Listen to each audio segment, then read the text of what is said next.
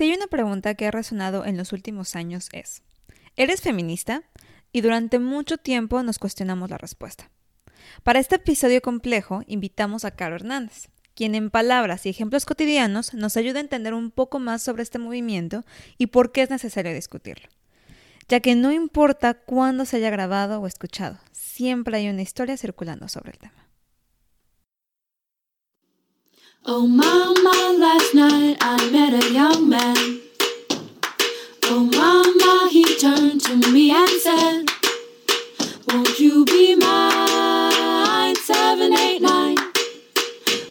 Hola, esto es Baby You Can Handle This, donde platicamos entre amigas los temas más comunes de la vida.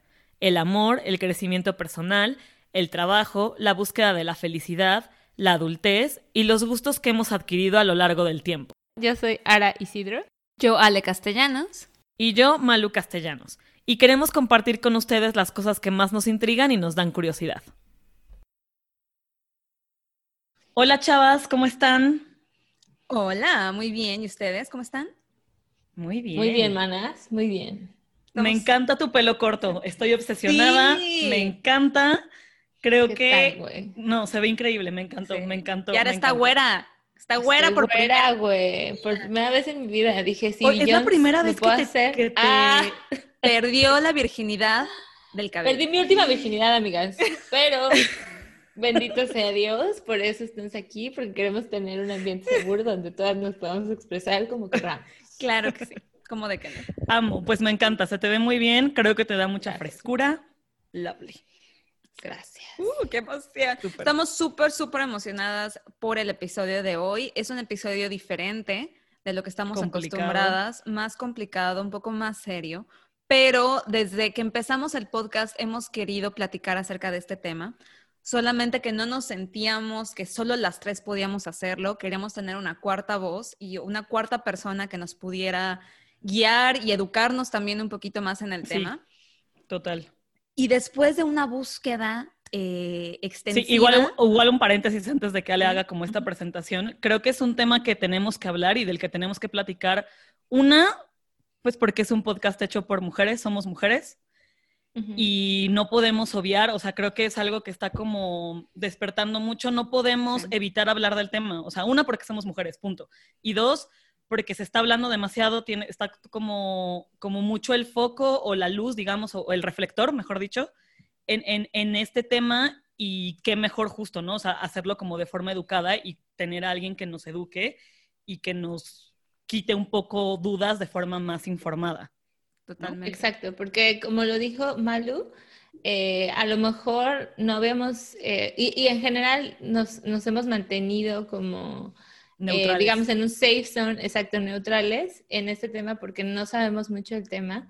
Y es justo y necesario que, que, hablemos de esto y que nos ayudemos a crecer, ayudemos todas a conocer un poco más, todas, todes y todos. O sea, en general es un tema que todo el mundo debería de saber algo, aunque sea ahí. Y que no sea solo como estas viejas revoltosas, como nos, como nos llaman, ¿no? Sí, ¿Qué están haciendo? O aprender a quitarnos el miedo de hablarlo, porque siento que también. es mucho esto, que nos da miedo expresarnos, porque a mí personalmente me da mucho miedo decir las cosas incorrectas. Y eh, la razón de este podcast y la razón del episodio de hoy es justo eso, o sea, hablarlo, quitarnos el miedo, eh, discutirlo, escuchar diferentes puntos de vista y compartir nuestras historias también. Entonces, estamos súper, mega, mega emocionadas por la invitada de hoy también porque es alguien que hemos seguido y que nos inspira mucho y admiramos mucho de cómo se comunica, cómo expresa ideas y es una de las razones por las cuales le invitamos hoy. Su nombre es Caro Hernández y es uh. colaboradora de Código Magenta. ¡Cara! Hola, Caro. ¡Bienvenida! Hola, hola a todos. ¿Cómo estás? Muy bien, muy bien, muy contenta. También estoy muy emocionada y muy, este, entusiasmada de estar aquí con ustedes. Sí, nosotras más. Muchas gracias, muchas gracias por aceptar esta invitación. Significa todo para nosotras. Estamos muy, muy emocionadas. Basta. ¡Ay, qué emoción! se va a chivar. Se va, se va a chivar. ¿Cómo me pongo de los nervios? No, está perfecto. está perfecto. Pero a ver, cuéntanos de ti. A ver, para los que nos escuchan, preséntate, dinos quién eres, a qué te dedicas. Eh, un, Carolina, Carolina Hernández. Si nos están solo escuchando, se van a perder este momento en donde podrían ver mi cabello rojizo, güerizo, porque me lo quise decolorar. Eso es algo muy trascendental en mi vida y era importante que lo compartiera de inmediato. Entonces, el dato. de ese elefante blanco en la sala? Sí, tengo el cabello desteñido. Ah. Pero una vez saliendo de este incómodo momento, este, bueno, yo soy periodista, tengo casi, casi 20 años en este eh, burdel llamado periodismo, que ha sido de todo, que ha sido bien enriquecedor en muchas formas. Yo comencé como reportera de deportes en los Dulces 2000, aquellos dulces 2000 Qué hermosa época. Que no nos, que ni siquiera ha nacido de la gente que las escucha probablemente. Este, se mm. perdieron la música a los 90, muchachos, sorry por ustedes. Pero bueno, yo empecé en el 2000 más o menos, un poquito antes, este, 98. Eh, en Grupo Reforma, como reportera de deportes en Guadalajara. A mí siempre me gustaron los deportes, pero lo que más me gustaba, lo que siempre me había gustado era escribir. O sea, yo sabía que quería escribir. No sabía específicamente cómo, no es que ubicara periodismo como tal, pero lo que quería era escribir, contar historias. Me encanta la idea de contar historias, me encanta la idea de, de crear, de juntar una palabra con otra y empezar a formar cosas. Se me hace maravilloso el lenguaje, ¿no? Sí, está bien bonito. Eh, está bien chido cómo puedes, usando las palabras correctas, comunicar cosas bien fregonas. Entonces, me gusta mucho encontrar las palabras correctas o, las palabras que yo considero adecuadas, ¿no? Eh, de hecho, hace días platicábamos de cuando estaba muy chiquita, cuando veía las casas, cuando iba en el camión o algo, y veía las casas, las calles, inventaba historias sobre la gente que vivía ahí dependiendo de la casa, o sea, dependiendo del color había árboles, había animales. O sea, ese rollo de las historias siempre traje. Pero bueno. Ay, está increíble. Era reportera de deportes y, y, nuestro tema de hoy tiene que ver mucho con esos momentos. Estoy hablando del 2000, 98, mujer en deportes. ¿eh? No solo periodista, sino además cubriendo deportes. Ajá. Exacto. Y yo creo que no tenía conciencia de lo complicado que era, porque siempre he sido muy, en, soy sinaloense y en Sinaloa se dice marotona Maratón es como medio entrona, como no hay pedo, yo le doy, pero cuando lo veo a la distancia me doy cuenta que la pasé muy cabrón y no estaba consciente. Algo de lo que queremos platicar aquí, de lo, que hemos hablado nosotras este, fuera de, del aire. Eh, esas partes en donde, donde, no nos damos cuenta, ¿no? Sí. Es difícil a veces darte cuenta que estás en una situación, proporciones guardadas, eh, compleja. Ya una vez en deportes, después soy un alma libre, entonces soy una luz que de la vela que se mueve con el aire y pues me moví a muchos lados. Estuve en Guadalajara, luego me cansé, luego me fui a Culiacán, me regresé a Culiacán, eh, trabajé en el periódico Noroeste cubriendo ya áreas locales y, política y ese rollo. Luego me cansé y luego me fui a Nuevo Laredo porque me pareció que era una buena idea esa ciudad del diablo. Este, también cubriendo nota local, eh, política y tal y después un poco como de reportajes especiales que le llamaban. Luego me harté y entonces me fui a la Ciudad de México y regresé a los deportes. Este, estuve en Record, donde hacía también como reportajes especiales, investigaciones y tal. Luego me harté y entonces me fui a Reynosa, que también me pareció una excelente ciudad. Sí, ¿eh? ¿Qué ¿Por qué no? sí, no? Yo les voy a confesar, cuando me hartaba, ya no me pasa porque ya estoy grande, pero cuando me hartaba, lo que hacía, yo tenía ya como un máster de, un texto para, solicitar trabajo. Entonces mi máster decía, hola, soy Carolina, he trabajado en tal, he visto sus publicaciones en, y ahí había un espacio, y me encantaría trabajar con ustedes. Y lo mandaba a cuanto periódico encontraba en internet. Entonces me daba lo mismo si me contestaban en Chiapas, en Tabasco, en Ciudad Juárez, en Reynosa, en, en donde. Ok. Los mandaba al que encontrara. Si tenías página web, podías recibir mi correo. Entonces, oh. este, realmente nunca busqué una ciudad. O sea, no es que estaría muy cabrón que yo conscientemente... Quiero ir a Reynosa. güey, Nuevo Laredo, ¿por qué no? O sea, no, están, güey. Pero cuando me contestaban, decían, eh, ¿por qué no? Jalo, ¿no? Sí, claro. iba para allá. Entonces, en Reynosa me pasó igual, me fui, luego ya, ya ahí en Reynosa medio me establecí, porque me pasó lo que nos pasa a todas las mujeres inteligentes, me enamoré. Ay, tan bella. Entonces pensé, dije, güey, nuestro amor va a cambiar esta ciudad horrible y vamos a prosperar. No sucedió, evidentemente. El, o sea, sí hubo amor, pero la ciudad quedó igual de Sí, sí claro. Entonces, me fui y ahora estoy en Monterrey. Okay. En Monterrey a Reporte Índigo, que era un medio, bueno, es, es, pero en ese entonces era un medio muy innovador, estaba experimentando con cuestiones digitales acá súper modernas y con un concepto bien chido de contar historias. Entonces era como, güey, finalmente llegué a tierra prometida, ¿no? Aquí es donde yo estuve buscando en todos esos pasos que di. Llegué a Reporte Índigo, eventualmente hubo ahí un quiebrecillo con, con dueños y tal, ya sabes, mamá y papá se divorciaron entonces, cada quien eligió con quién irse, nosotros nos fuimos con uno, otros se fueron con otros. Y en este uno en el que nos fuimos está Código Magenta, que es donde estoy ahora. Eh, yo soy la gerente editorial, le llaman aquí. De, yes. Sí, de gerente editorial. Eh, y tengo un editorial, además, que se llama Yo que voy a saber, porque realmente yo que voy a saber. Es una frase que he usado siempre porque estudié artes plásticas. Entonces, cuando me preguntaban algo, era como mi argumento de que, pues yo pienso eso, pero pues yo qué voy a saber, estudiar artes plásticas. O sea, es como, ah, no me, encanta. Oye, me gusta una, mucho. justificación, es una de que, güey, yo nomás lo digo porque lo pienso, pero... Es como el este de, en mi humilde opinión. Ajá. Y sueltas el zarpazo. No es pero yo pienso. Exacto. este es mi yo que voy a saber, ¿no? Y pues esta editorial ha estado muy chida porque tengo muchas libertades. Le agradezco mucho de verdad a, la empresa que me permite este, decir las cosas como las quiero decir. Okay. es un super plus y creo que es la clave de que haya conectado con algunas personas, ¿no? Que sienten que es como, ajá, lo está diciendo así, porque así lo piensan, no porque lo escribió, bueno, obviamente lo escribió. O alguien te haya dicho. Pero ajá, no es que, alguien me lo escribió o no es que me lo tenga que decir por este lado.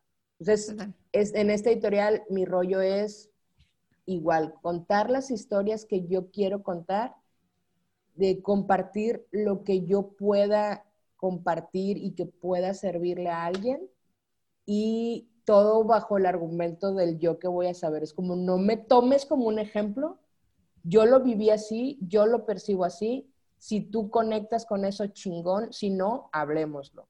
Dime cómo lo conecta, cómo lo ves. Qué, y entonces a partir de ahí mi intención es como siempre crear diálogos, ¿no? Ese es Órale. Uy, qué padre. Ahí te admiramos mucho. Sí, te Todo eso no lo, ensayé ni nada, esto es puro corazón. Salió así, me te salió. Porque, es la verdad, reina. Pero exacto, y está bien bonito. Está muy padre, sí. Muy bonito. Qué bonita profesión. Creo que cuando creces y cuando, en mi caso, creo que el, hecho justo de contar historias y de poder escribir se me hace súper bonito. Y era algo que cuando pues estaba chava o cuando tenía que elegir qué hacer, jamás me pasó por la mente. Pero ahora que creces es como, qué bonita profesión esa la de poder la verdad es que sí. compartir eso, como tus ideas, pero decirlas y escribirlas y contarlo de formas distintas se me hace súper, súper bonito. Pero, pero también seamos realistas, ¿no? O sea, eh, vivimos, estamos en México y en muchos lugares del mundo en el que ser periodista también es complicado, ¿no? O sea, no es como una profesión así de que tan, Rosa, segura, exacto. Y, y, te, y como dices, estás expuesta a que muchas personas juzguen lo que piensas, etcétera, etcétera. Y lo que a nosotras nos llama mucho la atención y por eso también eh, quisimos invitarte, era eh, que nos contaras un poco más acerca de tu perspectiva en el tema feminista. O sea, ¿tú, cómo, ¿tú cómo has visto este movimiento? Porque no, no es de que haya nacido ahorita, ¿verdad? Todos sabemos, lleva mucho tiempo, pero ¿cuál es tu percepción acerca de qué es ser feminista? En 2020 en 2020 sí, porque en el, 2020 era, distinto. No, en el 2000 ni hablaban, bueno, yo no hablaba de eso, la neta yo no estaba ni siquiera consciente de ninguna de esas cuestiones. Yo me puse a pensar mucho sobre este tema desde que me invitaron, hice mucho mi tarea y caí en la conclusión de que en el estricto sentido de la palabra no soy feminista porque las cosas en las que creo no están basadas en mujer como tal me explico, yo, mi rollo siempre ha sido muy, siempre ha sido medio rojilla, justicia social y todo este rollo. Entonces lo que busco siempre, o lo que me mueve, lo que me motiva, siempre es encaminado a eso, a la justicia social, a los derechos humanos, a los derechos específicos, pero no solo de las mujeres, sino en todo el mundo. En general. Entonces, para mí, el, que una mujer pueda decidir si quiere abortar o no, no lo veo como una cuestión de feminismo, sino como de derecho, como todos los demás, a decidir sobre nuestro propio cuerpo, ¿no? Que te paguen por el mismo trabajo que haces, igual lo veo como una justicia básica, que lo mismo creo, no, no creo, estoy segura que lo mismo lo pelearía si fueran dos hombres en el que uno gana menos que el otro por hacer lo mismo. Por claro. ¿Sabes? Entonces es como, no estoy específicamente luchando, por decirlo de alguna manera muy altanera, porque tampoco es que esté con una antorcha allá afuera, pero mi lucha o mi, o mi movimiento, lo que yo creo, no está tan encaminado a la mujer, sino a la justicia social básica, ¿no? General. Aquí el, el truco es que a las mujeres, por default, nos pasan todas esas cosas que tienen que ver con injusticias sociales. Entonces, total, no necesariamente estoy hablando de ellas, o estamos, estoy hablando de nosotras más bien. Resulta que siempre llego a ese punto en el que, güey, pues sí, pero a las mujeres nos pasa más. ¿Por qué? Porque hay una cultura muy arraigada, porque hemos estado sometidas a, y no me gusta la palabra heteropatriarcado porque siempre me burlo, y me burlo auténticamente que heteropatriarcado, eso pero es que realmente lo es, o sea, hemos estado en un sistema patriarcal que nos ha impuesto reglas en las que muchas veces ni siquiera nos dimos cuenta, ¿no? Entonces, bajé unos datos que me parecieron bien importantes para sustentar este pedo, que es que, por ejemplo, hay 153 países en que las leyes, en donde las leyes discriminan económicamente a las mujeres. O sea, está escrito ahí, está redactado en un documento, ¿no? Y luego hay 18 países en donde los maridos pueden impedir legalmente que sus esposas trabajen. Entonces ahí es donde vuelves al punto de que, cabrón, pues si estás hablando de justicia social, las mujeres sistemáticamente estamos siendo, eh, y voy a usar otra palabra, y ahorita hablamos de las palabras precisamente porque cantan, pero oprimidas por este sistema, pues entonces dices, güey, pues sí tengo, tendría que decir que soy feminista, aunque mi motivación claro más encaminada a una justicia social, ¿no? Entonces, en, en, en México el problema, como yo lo veo, como yo lo percibo, es que está tan arraigado el machismo que nos acostumbramos mucho, todos, hombres y mujeres. Todos. todos. estamos bien acostumbrados a esas cosas que no las vemos, que no las notamos y que cuando nos las hacen notar decimos, no, claro que no. Obvio, eso no, estás exagerando, eso no es machismo, eso no es violencia, eso es como, pues es que, güey, lo que pasa es que lo normalizaste. Sí, lo ves como todos los días y para ti es como la cotidianidad, pero no así, está bien. Así es como funciona, no, así es como funcionó durante, y ni siquiera es que funcionó, pero así es como se hizo durante mucho tiempo. Entonces, sí creo que por ahí va el, el, rollo. sí, de acuerdo. Alguna vez, no me acuerdo si lo leí, la verdad, exactamente, o era platicando con un amigo justo llegábamos y, lo que dices creo que es súper clave, es justicia social, o sea, es como, son como derechos básicos solo por ser persona y era justo, el hecho de que antes se hiciera así no significa que estaba bien hecho. Exacto. Entonces es como simplemente vas aprendiendo, conociendo, creando conciencia. Y entonces, justo, y, algo, y digamos algo tan simple, o, o, ahorita que dices, juguemos con las palabras, algo tan simple como el todes, amigues, que mucha gente se queja de, güey, eso no es español, lo que sea. El hecho de que en 1900 se hiciera así no significa que estaba bien hecho. El hecho de que en 1800 construyeran los edificios de cierta forma no significa que estaban construidos bien. O sea, hay como vas aprendiendo y es el chiste y lo mágico de la vida y de crecer y de convertirte en adulto, que puedes aprender y cuestionarte las cosas. Y justo estábamos platicando, cuando estábamos planeando las preguntas y los puntos, eh, te mandé un video de lo que estaba pasando o lo que pasó en la Facultad de Química. Y se le estaba mandando igual a Ara. Eh, y es solo un ejemplo de varios de lo que está pasando en el país. O sea, y es un ejemplo igual pequeño, no es un ejemplo de una persona que murió o una persona que mataron, ¿no? Pero te, siento que, que nos pone a pensar esta parte de, está cabrón todo lo que una mujer tiene que pasar a lo largo de su vida para estar a salvo o para estar normal. Entonces, que un profesor, en el caso de la Facultad de Química, haga burlas o se ría de que golpeen a una mujer, en, un salón de clases, en un lugar de, donde... En un sistema universitario, donde, en donde se supone que... Debería ser lo más seguro, o sea, una escuela, una primaria, una secundaria, una prepa, una universidad, debería de ser completamente un espacio seguro. O sea, los estudiantes deberían de sentir cómodos de ir ahí.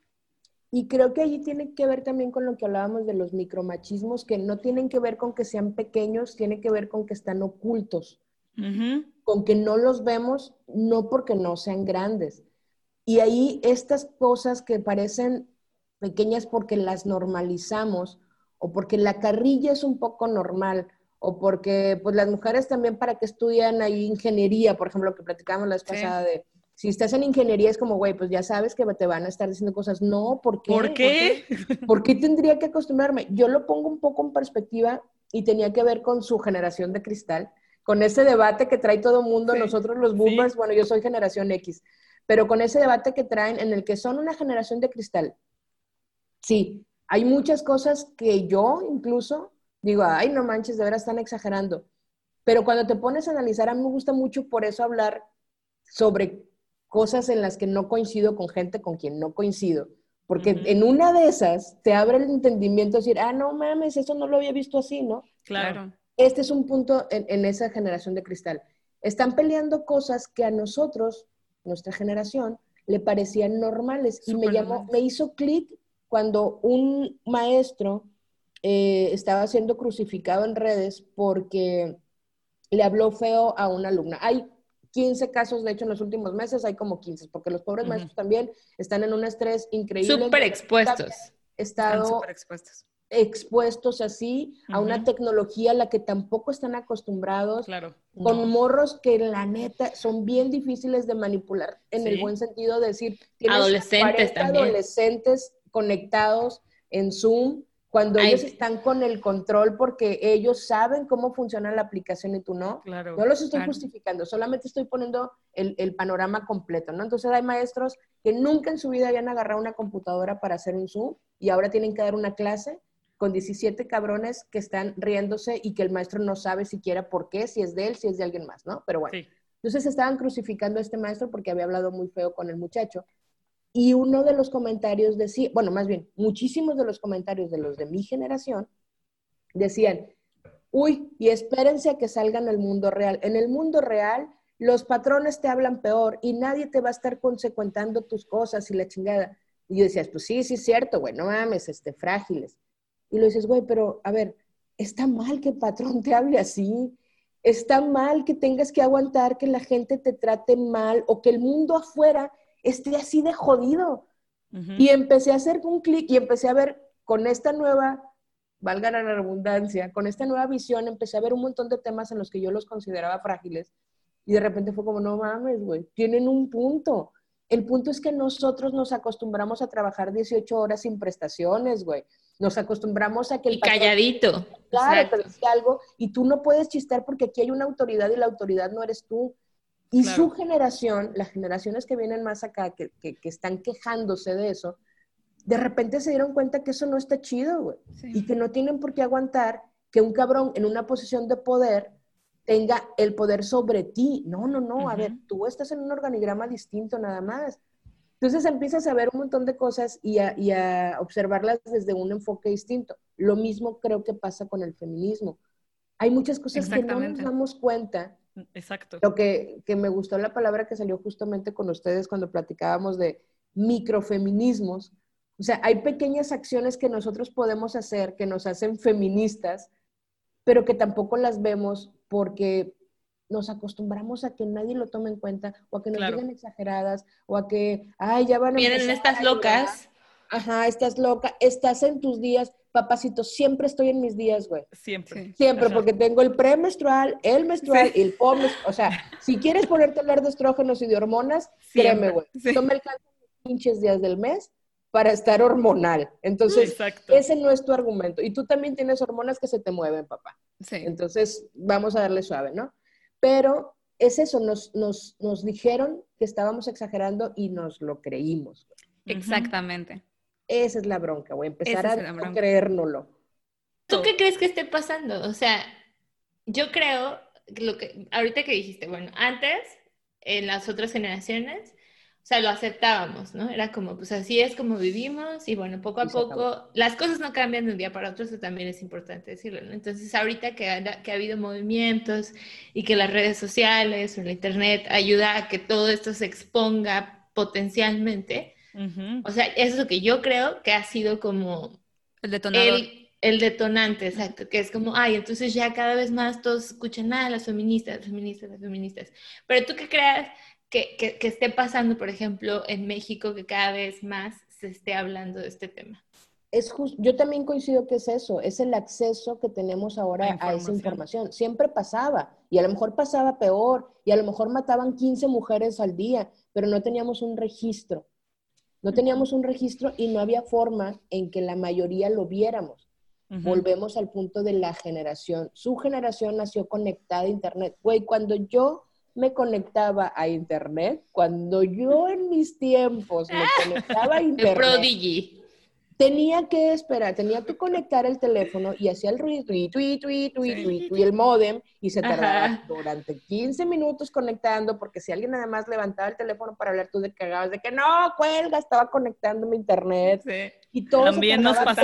Horas, en descargar, yo me acuerdo que descargaba canciones y pasaban dos días para bajar una canción. Entonces, nosotros no tuvimos ese acceso tan fácil. Ustedes tienen esto todo el día, sí. todos los días, en, se enteran en un segundo de todo lo que pasa en cualquier lugar del mundo.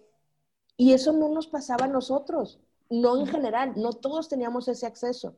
Hablas también de desigualdades, no todos teníamos las posibilidades. Ahora dentro de toda la desigualdad que existe aún en México, en eso se están parejando un poco. Sí, cada vez más personas tienen acceso a Internet o a la información o a conseguir Internet, aunque no lo tengan en su casa. Claro. Entonces el hecho de que se visibilice es lo que está haciendo cambiar las cosas. Por eso para mí es bien importante, y vuelvo a los editoriales, hablar de los temas, porque a veces no todos ven las mismas cosas. Y para mí es bien importante solamente ponértelo enfrente, decir, mira, es que esto está pasando, güey. Tú sabrás lo que haces con esta información, tú sabrás si te conmueves o te vale madre, pero por lo menos pero pasa. información y te estoy diciendo, güey, pasa, tengo datos.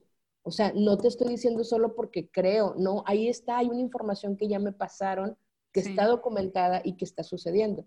Entonces, yo creo que son esas esa, ese acceso universal que tenemos a todo lo que sucede, lo que nos ha hecho que tanto los jóvenes como los que no estamos tan jóvenes, bueno, sí estoy muy joven, pero los que no estamos digamos, güey, no mames, no está chido lo que hemos estado viviendo, güey. Sí. No está chido. Yo, y ahora vuelvo a mi, a mi Carolina de 19 años, en, en cubriendo deportes, y cuando, haces cuando hago un análisis de lo que viviera como, no mames. ¿Qué fue lo peor que te pasó? ¿Qué pasar? Es que fueron, o sea, cositas, por ejemplo, me acuerdo y, creo que lo escribí en alguna vez cuando el movimiento fuerte del Me Too, que se puso así como, agarró un boom, eh, básquetbol.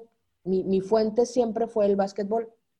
Y había un comisionado, comisionado Latinoamérica de la NBA, era un dominicano, este, con el que yo eh, tenía el contacto por correo, ¿no? Entonces nos, nos mensajeábamos porque pues él es el que me pasaba la información. Y hubo un juego de la NBA en la Ciudad de México. Entonces me dijo, güey, ¿quieres ir? Te consigo las acreditaciones. Yo, por supuesto que quiero ir. Claro, claro. Sí, pues para que vayan. ¿Estás de acuerdo que es una relación laboral, no? Me estaba ofreciendo las acreditaciones porque cubro la fuente y porque él es el encargado de darme las acreditaciones. No me está haciendo un paro, no me está haciendo un favor. Un favor, sí, claro. era como, a huevo, qué padre, me está dando las acreditaciones, ¿no? Me da las acreditaciones. Para eso entonces él y yo ya teníamos, ya platicábamos más, todo esto por chat, ¿no? Y lo pongo incluso en el, en el texto este en el que lo, lo, lo redactaba. ¿Había coqueteo? Sí, había coqueteo. De mi parte, sí. Güey, era un dominicano. Eras una morra, aparte también. Tenía 19. Era un dominicano de pinches dos metros, güey. Estaba en la NBA, la fuente que yo siempre he vuelto lo que es como, por supuesto que había un coqueteo. de los dos lados. Coqueteo textual, ¿no? No sexual, textual. Textual, ok. Este, total, vamos a la Ciudad de México, el fotógrafo, la chingada, el reportero, me da las acreditaciones, súper padre, nivel de cancha, qué emoción, todo maravilloso. Él siendo súper amable, yo emocionada de la vida. Cuando termina una de las, cuando termina el juego, nos vamos a la conferencia de prensa y me acerca, se acerca conmigo, me dijo, oye, este, ¿vas a ir a la conferencia? Sí, ya voy a la conferencia, ya vengo el fotógrafo y tal. Y me estira la mano y me da la llave, la tarjeta, la llave del cuarto. Ay, qué horror. Cuando la agarro, yo fue de que, ahora lo recuerdo y digo, güey, ven pendeja, Porque fue como, ¿qué? O sea, ¿qué? Ajá. Me dijo, cuando termine la conferencia, nos vemos y se dio la vuelta. ¿Y tú en dónde? Y yo dije, ¿qué pedo? Me tardé, no sé, güey, no tengo conciencia del momento preciso, pero creo que me tardé bastante en entender lo que estaba sucediendo, güey. Entonces me acerqué con el culo en la mano, perdón por mi francés, pero por supuesto que tenía un chingo de miedo.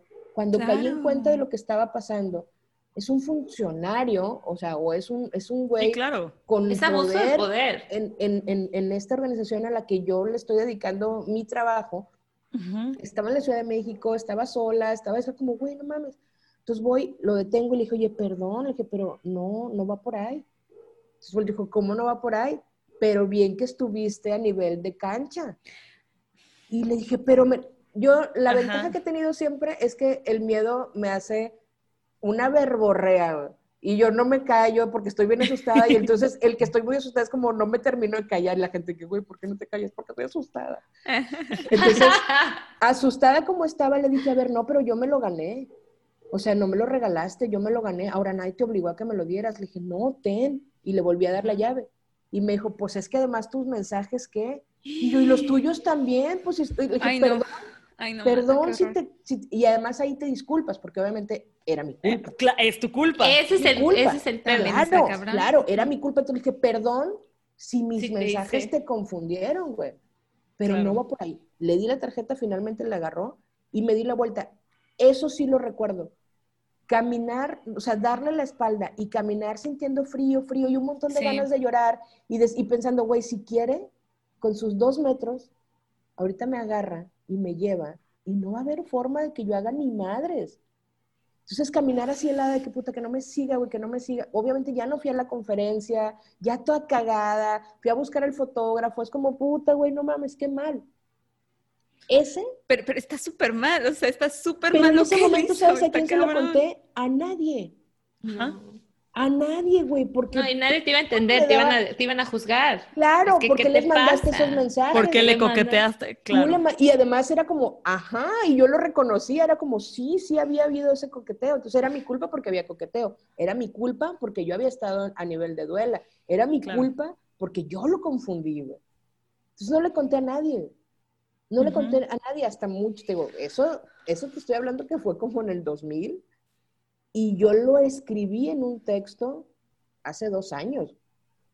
A nadie. ¿Por qué? Porque luego lo dejé. Y eso es otra cosa que hacemos. Arrumbamos las cosas. Sí, o, ya dices, ya pasó, ya pasó. Ajá, ya, pasó, a mí no me afecta, no pasa nada, es X, yo voy a seguir, esto no me va a detener. Pero es como, güey, no, no está bien. Sí, no, no está bien. Como esas, hubo muchas cositas que ahora las veo y digo, güey. Claro.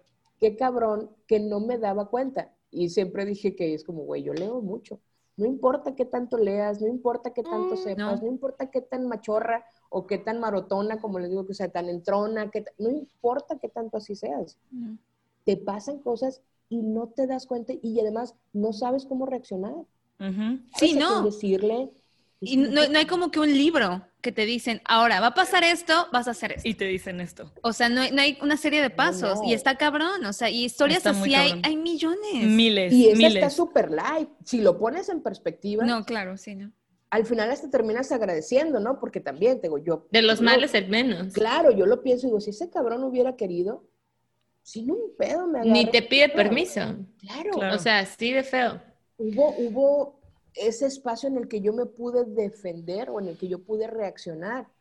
Sí. Pero hay quienes no pueden reaccionar de esa manera porque el miedo las paraliza diferente. A todos el miedo nos mueve distinto. Claro. a mí me hace hablar y hablar y era como, cállate. Sí, sí, sí. Estoy asustada. Sí, sí, sí. Entonces, pero hay gente, hay, hay a quienes los paraliza, hay quienes, este, pues no sé, a lo mejor alguien más hubiera ido porque es como, güey, para no hacer pedo.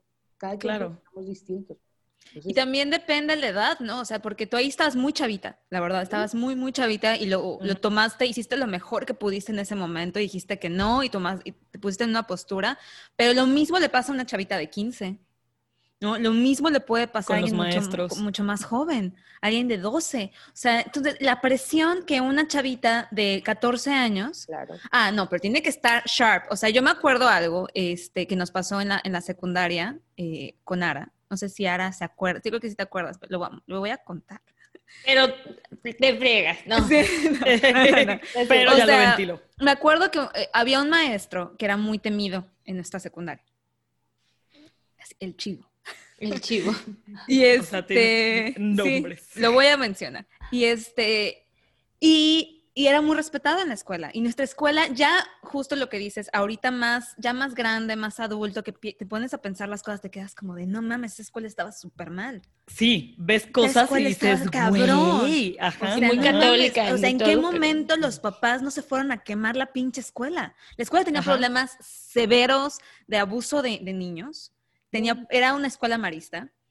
Eh, era religiosa, había padres, este, había un grupo que el director elegía para que fuera su grupo de gente elegida, que él se los llevaba al cine, se los llevaba a comer. Los sacaba de, ese grupo de, de, 50 estudiantes, había un grupo selecto de cinco niños que pasaba tiempo con él en su oficina. O sea, en ese momento está chavito y, y, lo platicas hasta de risa o te burlas de los chicos que, están en ese grupo o dicen como de ellos están en un privilegio. Pero ya ahorita treintón te quedas de, está muy cabrón. Muy cabrón. Muy cabrón. Una escuela privada, con, prestigio, con renombre. La gente busca meter a sus niños ahí. Y este, y me acuerdo que un día estábamos en, un en el auditorio tomando una, no sé, me acuerdo que era algo de la Virgen de Guadalupe, una cosa así. Seguramente. Y Ara, estaba apoyada así, sentada. Y el maestro le empezó a agarrar el cabello así. Y todos los estudiantes la lo veían. y él le agarraba el cabello y ahora nada más veía, ahora lo bloqueo, pero yo me acuerdo perfecto. Y yo me acuerdo que yo estaba sentada, no me senté junto a ella, siempre nos sentábamos juntas, eh, pero ella eh, se, hacía así, a cada momento se hacía así, como para alejarse de la banca, para que él no la tocara. Y todos los estudiantes lo vieron. Y todos los estudiantes le decían a Ara, ay, ya viste que el chivo te está haciendo eso. O sea, de burla a Araceli. Cuando Araceli es una niña de 14 años. Ajá. Y el maestro es un profesor de 60 que está haciendo eso. ¿No? Y, ¡Qué asco! ¡Qué horror! ¡Qué asco! Pero la responsabilidad cae sobre una. Está cabrón, ¿no? Está cabrón. y, historias así hay dos mil. Y perdóname ahora que yo conté una tuya que no, no me corresponde. No, no, pero, pero estábamos involucradas. No, no, no. pero en realidad estábamos involucradas y no es la primera vez que lo decimos. Y yo alguna vez leí algo que decía como, creo que era el 90% de las niñas ha tenido una, una un caso así antes de los 12 años. Está, está cabrón esa Muy cabrón. ¿Cómo vas a poder proteger a esas personitas que pues apenas iban creciendo, van viendo qué pedo, o sea, no, está, están apenas viendo a quién le tienen confianza, abriéndose a, la vida, o sea, y entonces yo me a pensar, y en específico de las marchas, digo, marchamos en ese sentido por las que ya no están, ¿no? Pero este porcentaje del 90%... Ándale, exacto. Pero este 90% es de la gente que pues, se salvó a lo mejor y no terminó allá, pero eso no quiere decir que no les haya pasado.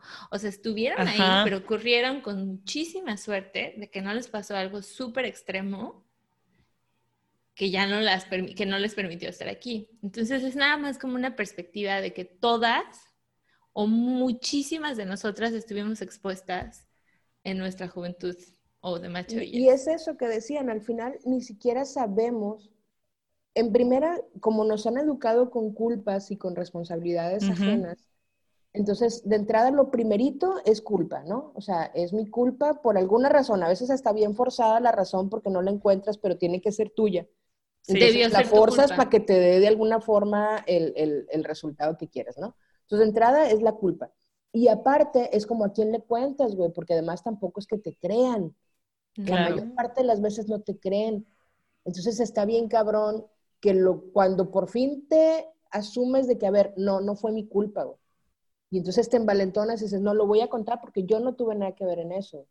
Y vas y lo cuentas. Y si tuviste el mal tino, que el porcentaje seguramente te lo dará, de contarle a alguien que no te va a creer, es como, puta, güey, entonces, ¿qué voy a hacer? Porque además es lo que hablaban de la revictimación, o sea, de la revictimización.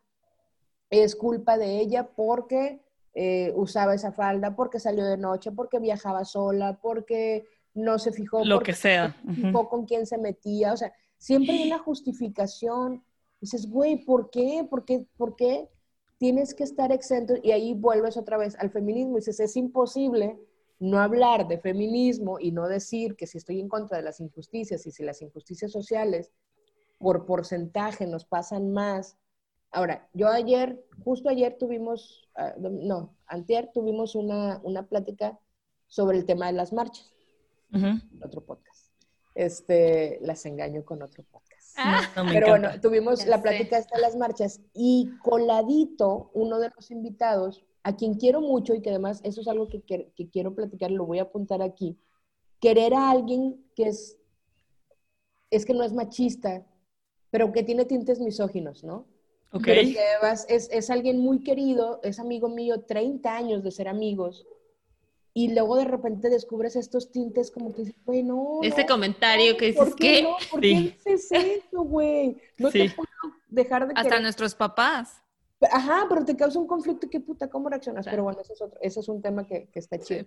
Pero bueno, en, en, el tema este de las protestas, Coladito hizo este maravilloso comentario que tienen la mayoría de los hombres de a nosotros también nos matan.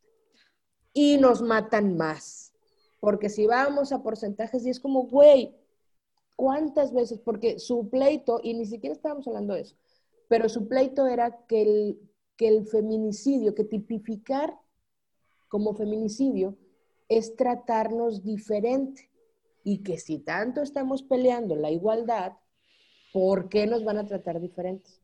En ese momento, como el tema no era ese y no queríamos salirnos, porque además estábamos hablando de las protestas, que ya de por sí era el tema fuerte, porque yo estaba en todo a la verga y los como, no, la ley hay que respetarla, yo no respete nada. Sí, sí, sí. ya estaba álgido el tema, no quise meterle ese, ese ingrediente, ¿no?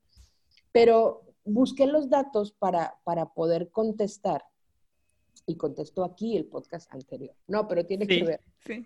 En México matan en promedio 11 mujeres al día y suceden en el país en promedio 76 homicidios diarios, que incluyen también mujeres y niños, ¿no? Hombres, mujeres y niños. Matan 76 hombres, mujeres y niños y de esos... ¿Personas?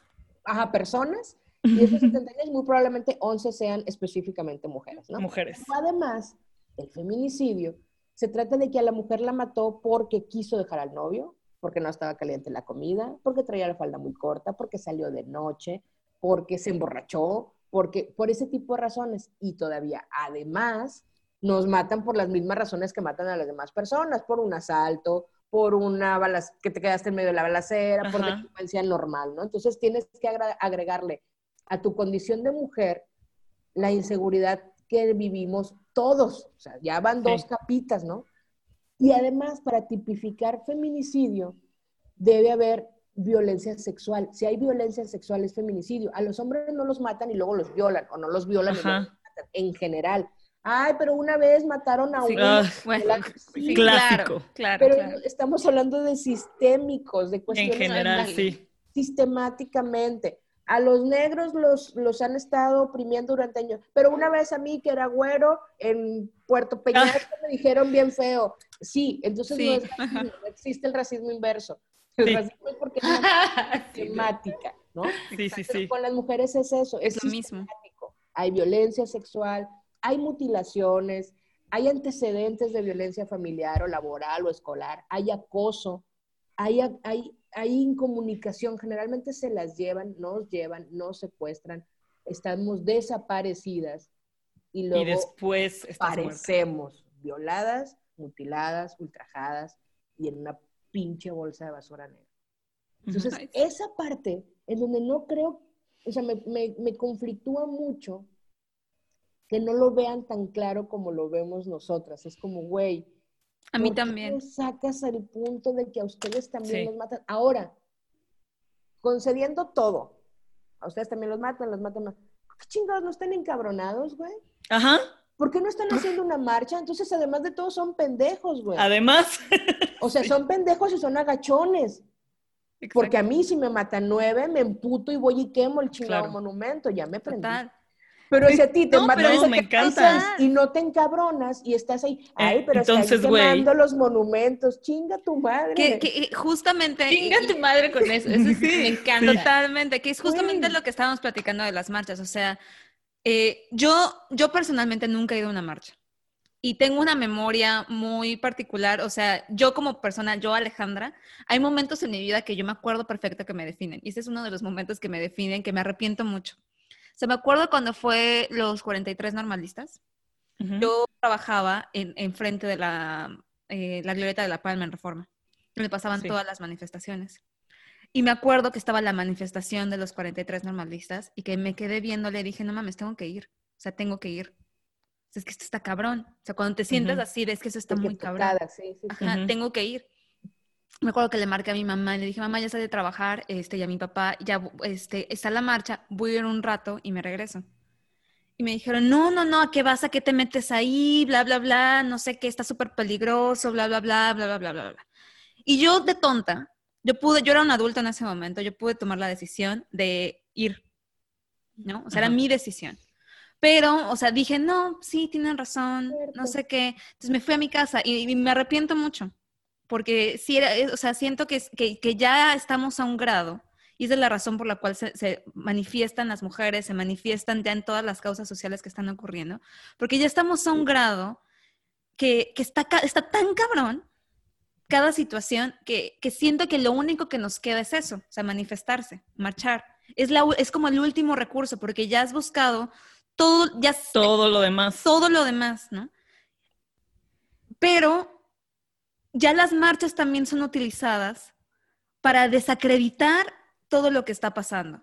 Entonces, marchan las mujeres eh, y yo entiendo perfecto de que hagan destrozos. O sea, no manches, si te matan a tu hermana, lo estamos platicando Luis y yo. Justo. O sea, si a mí me mataran a mi hermana, no mames. O sea, no mames. Exacto. O sea, no puedo ni expresarlo. O sea, no mames, que te maten a tu hermana, que te maten a tu mamá, que te maten a tu hija. O sea, el, enojo que, hay dentro de ti sobrepasa y que no te escuchan todavía, que tú intentas hacer las cosas de la forma correcta, seguir la ley y que les vale madres. O sea, entiendo el enojo, pero no sé, o sea, no sé, siento que ya las manifestaciones también son utilizadas para desacreditar.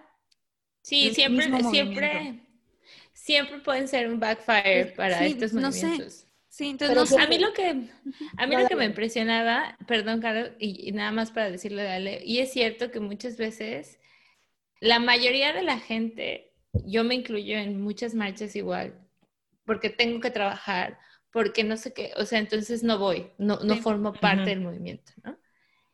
Cuando en mi primera, en la primera marcha, y creo que es la única que he ido, no podía yo ni gritar porque no estaba como acostumbrado, o sea, decía, güey, está pasando, ¿qué pedo? ¿Qué voy a decir? Ajá, y cuando empecé a decirlo, me salí, o sea, pero me salía por el, tema de, güey, nunca había expresado lo, lo, inconforme que yo estaba, no por mí, o sea, o sea, gracias a Dios no conozco a nadie, a ninguna niña que haya desaparecido y que haya fallecido o mujer cercana. Pero digo, sí, es mostrar un poco de empatía. Y, y la empatía es simplemente saber lo que dijo Ale. ¿Qué pasa si me matan a mi hermana? ¿Qué pasa si me muero yo? ¿Qué pasa? O sea, no hay empatía a nivel mundial y eso me queda claro que no. O sea, que la gente es muy ensimismada y solo piensa en, güey, a mí no ha pasado, yo soy privilegiado, whatever. Y entonces nada más lo que queda es criticar. Pero, güey, si hubiera tantita empatía, sí. las cosas, las cosas serían muy diferentes. No sé si, creo que Ale y Ara no, pero no sé tú, Caro, si viste La Jauría en Amazon Prime. A principios de año yo vi esa serie. Sí, sí, sí. Y yo era justo la que decía así de, oye, este, pues es que van a desacreditar la razón, o sea, ya no se habla entonces. Entonces ahora en México, exacto. Todo. Exacto. Ahora, justo, ¿no? Así de, es que, güey, si lo ven en Austria, lo ven en Alemania, en lugar de decir, en México matan 10 mujeres al día, se habla de, en México las mujeres quemaron el pinche ángel o lo que sea. Vi la jauría y justo fue esto, así de, si fuera mi hermana, cabrón, te mato. O sea, me vale madres, te mato. Y entonces te cambia tanto la, como el switch un poco que justo yo llegué como a, lo que dices tú, ¿no? Quémenlo todo, me vale madres, quémenlo todo. Porque si soy yo...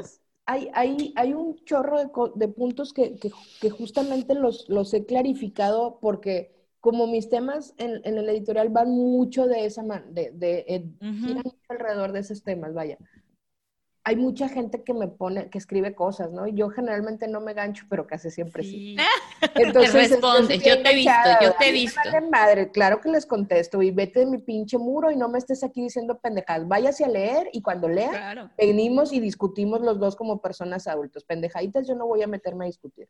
Pero por eso me documento y por eso he buscado. Entonces, por ejemplo, en el asunto de, de las protestas violentas, la violencia originalmente viene del Estado un Estado inoperante, incompetente, además. un Estado que no garantiza la seguridad.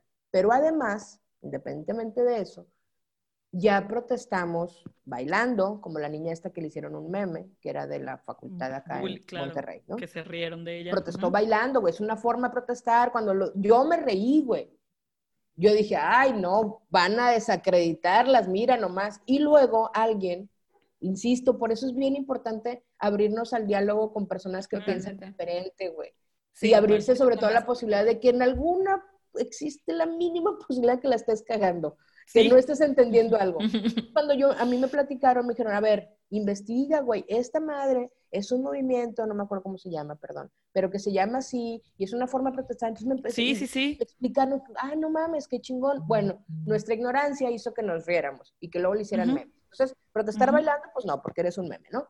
Protestar como Marisela Escobedo, que le mataron a su hija y que se paró en el pinche Palacio de Gobierno a protestar pacíficamente durante... Para que la mataran. Y le metieron un puto balazo en la cabeza. Ah, bueno, pues tampoco así, ¿verdad? Pacífica tampoco te gustó. Bueno, entonces ya protestamos con carteles, güey, ya protestamos diciendo, ya protestamos. Es como, ¿es el último recurso? Sí, es el último recurso, porque de alguna forma tienen que escuchar y me decían, pero es que qué culpa tiene la pared y el monumento, porque esas paredes, esos monumentos, esos edificios, esas instituciones representan al Estado. Claro. Y, no son vidas. Dijeron, y si te da, pues tampoco la muerta tenía la culpa. Si te vas a esas, entonces a esas. Y además, si te quieres poner más mamón, lo pagamos nosotros porque se hace Exacto. con Claro, con mis impuestos. Es mío, yo lo rompo si quiero, güey. ¿Sabes? Entonces, esa parte en la que en la que agotamos, y me incluyo porque agotamos como parte de, este conglomerado de, gente que estamos frustradas, las demás opciones. Nos queda esta, es violenta, ¿te incomoda? Papacito, te tengo una noticia. Esa es la, esa es la idea, que te incomode. Que te incomode. Dijo, es que, ¿por qué? Eh, ¿Cómo dijo? Y es este amigo, el mismo. Eh, interrumpen, violentan la paz de los demás de eso se trata, le dije, de que no estés en paz. Yo me sentiría culpable de estar en paz cuando hay una muchacha descuartizada en una bolsa de basura, güey. ¿Por qué estás en paz? ¿Por qué, no estás tocado? Y justo lo que dices, y, justo lo que decías antes, ¿no? O sea, ¿por qué, está, ¿por qué tú no has quemado un o rayado si matan casi 100 personas diarias en el país? ¿Por, cosa, ¿por qué estás tan tranquilo durmiéndote en tu casa? Independientemente de que sean mujeres hombres, son personas. Niños. no te mueve, te vale madres. Niños, exacto. Niños. Dos niños descuartizados llevados en un carrito, en un pinche diablito en la Ciudad de México. Güey, o sea, güey, hace poco. ¿Por qué no estamos rayando más? O sea, para tumbarlos todos, güey. Sí, Esa parte es donde yo no entiendo. Y ahora, en, honor a la verdad y abiertos al diálogo y a la diversidad. Claro. Ok, tú no estás de acuerdo con eso. ¿Cómo estás haciendo las cosas? ¿Qué estás haciendo tú? Dime cómo sí. Ok, tú no quieres quemar, no quemes, pero estás haciendo alguna campaña en redes sociales, estás hablando con la gente, estás este, promoviendo acciones diferentes. Dime qué estás haciendo, porque tampoco se vale criticar esa forma, pero tampoco proponer ninguna otra o tampoco hacer ninguna otra. Hacer nada. Es un hecho que, la protesta urge. Y ahora, tengo una historia. La historia de Chile. En Chile, el año pasado, subieron el metro, subieron el transporte. Y un grupo de morritas, de muchachas, feministas revoltosas, de escuela, creo que eran de universidad o de prepa, decidieron brincarse los torniquetes. ¿Saben qué? A la verga no vamos a pagar este aumento, no me parece justo. No pagar también es protestar. Se brincaron los torniquetes y empezaron unas manifestaciones que duraron un año. Quemaron todo en Chile, güey. Todo. Se murieron personas, hubo granaderos, hubo gente que se quedó ciega porque les tiraron balas. Incendiaron todos los monumentos posibles, hicieron una canción. La vibra de la revolución en Chile este año pasado fue de que, güey, no mames. Yo que soy toda rojilla, eh, hay una canción de, de Pablo Milanés que dice, yo pisaré las calles de Santiago ensangrentado. Y era como, ah, mira, me emocioné. Sí. Era, era, era bien cabrón. Bueno, cambiaron la constitución, güey. Hace dos semanas se, se firmó, se, se, aprobó el referéndum en donde van a cambiar la constitución. no mames, la constitución, la carta que rige todo un puto país. Claro que funciona la protesta, güey. Claro. Claro que se vale quemar, incendiar, rayar, lo que sea. Total. Porque cambiaron. En Perú hoy pasó lo mismo, ayer. Eh, igual todas las semanas estuvieron en protestas, rayaron, incendiaron, quemaron, se murieron personas y la chingada. Sí. Hoy renunció el presidente, güey. Ya renunció. En Puerto Rico. Wow. Puerto Rico. Puerto Rico. Esa es la protesta, güey. Porque, y si aquí no lo han hecho, bueno, pues es, en esta no, en la que sigue van a reaccionar. Ah, en la que sigue tampoco. Bueno, pues entonces en la, que sigue. Duraron años. Protestas que duran años. Pues que duren años, güey. Lo que y que, pero y, creo que si tienes, y también, si te vas, digamos, a un, a, esta parte de romantizar, si quieres, justificar o de abrirles un poco la mente a esta gente de no rayen, pues todo, todo Latinoamérica se independizó de España así. O sea, si lo quieres ver muy románticamente. Todo el mundo hizo protestas en los 1800 para independizarse. Toda América. Total. Entonces es como, ahí están las revoluciones y son violentas simbólica y literalmente. A veces es la violencia simbólica. Pero si hablamos de violencia, ¿no te parece violento que maten 100 personas todos los días? si eso no te parece violento, necesitas organizar tus prioridades bien. exacto, entonces Está muy intenso. Se me erizó la piel. hay que bajarle, porque yo, me cabrono bien rápido, les dije. Eh, sabemos que la conversación está muy interesante, por lo que la próxima semana les tendremos el desenlace de nuestra plática con Car. Muchas gracias por escuchar, les queremos mucho. Esto fue Baby You Can Handle This. Links de nuestras redes sociales y nuestro contacto estarán en la descripción del episodio y en la descripción del podcast. Síguenos en Instagram que es BYCHT-podcast y mándanos un correo con tus sugerencias y opinión. Gracias por escuchar y nos vemos en el siguiente episodio.